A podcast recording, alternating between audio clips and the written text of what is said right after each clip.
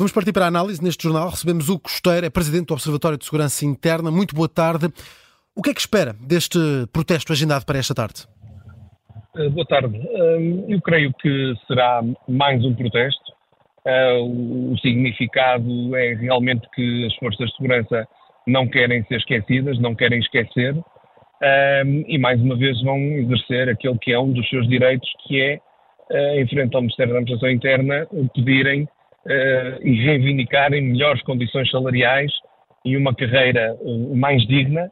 Um, e, e, no fundo, é uma forma de se fazerem ver num período que antecede uma campanha eleitoral hum.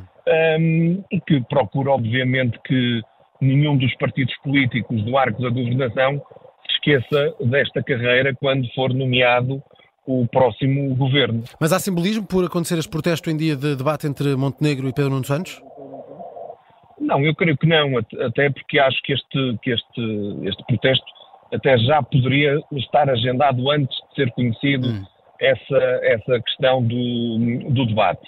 Uh, e realmente, sendo o debate entre, no fundo, os dois principais candidatos a, a, a primeiro-ministro, é, é obviamente importante ouvirmos aquilo que cada um deles terá para dizer às forças de segurança, uh, até porque em boa verdade, as forças de segurança estão cansadas de promessas que acabam por não se traduzir em nenhum benefício objetivo ao longo destes últimos anos. E, portanto, é normal que, atendendo às suas carreiras, às suas condições salariais, certo. este seja o momento em que esta frustração acumulada ao longo dos anos, e diga-se mais do que justa, eh, se possa vir a traduzir em algo mais palpável para o futuro uh, das nossas das nossas forças de segurança. Hoje aqui na, na Rádio Observador, Bruno Pereira, o porta-voz da plataforma que reúne os sindicatos e associações da PSP e da GNR, uh, disse que nota um virar de página sobre a discussão do tema no dia-a-dia -dia e nos debates uh, eleitorais.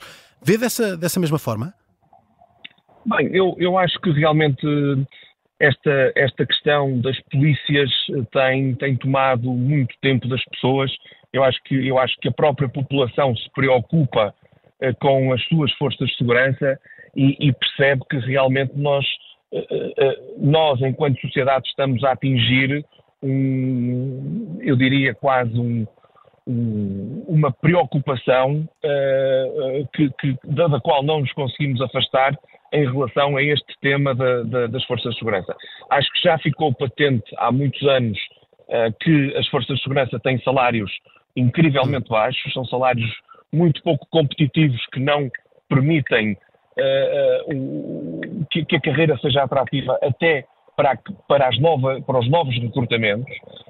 Um, é uma carreira muito pouco atrativa para quem lá está, atendendo a toda a perigosidade. Uh, agora, também são conhecidas as minhas posições Perdemos aqui momentaneamente esta ligação. Uh, creio que sim, o Costeira já o conseguimos escutar ah, novamente. Sim, desculpa. sim, sem problema. Uh, bem, eu, eu, estava, eu, estava, a dizer que uh, também são conhecidas as minhas posições sim. naquilo que, que, que difere do suplemento de missão que foi atribuído à, à, à, Polícia Judiciária e aquelas que são as pretensões das Forças de Segurança e também em relação àquilo que foi debatido há cerca de duas semanas sobre o próprio aumento do, do, das carreiras do CIRP ao fim de 32 anos, que era uma carreira uh, muito abalada por desigualdades e, são, e é uma carreira que não pode fazer greve, não tem representação sindical e, portanto, foi feita também justiça.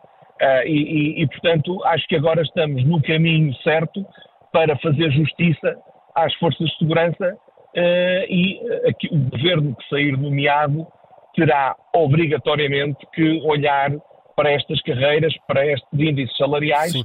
e pensar qual será a melhor fórmula e a fórmula mais rápida uh, de uh, dar aqui algum alento a estes profissionais.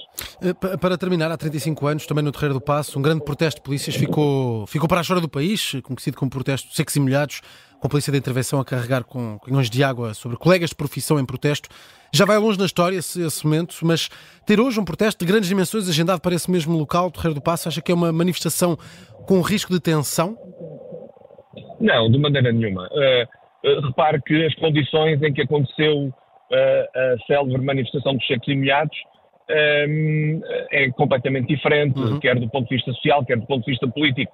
Já muito se evoluiu em termos de direito sindical, com exceção na Guarda Nacional Republicana, atendendo à sua matriz uh, militar, e, portanto, a GNR não tem sindicatos, tem associações socioprofissionais, uh, que são legalmente distintas de sindicatos, mas realmente eu acho que pelo facto de esta manifestação acontecer no terreiro do Passo, tem a ver com, com, a existência do próprio Ministério da Administração Interna naquele local e, que, e também o Ministério da Justiça, em boa verdade, que no fundo se diferenciam por esta questão da aprovação.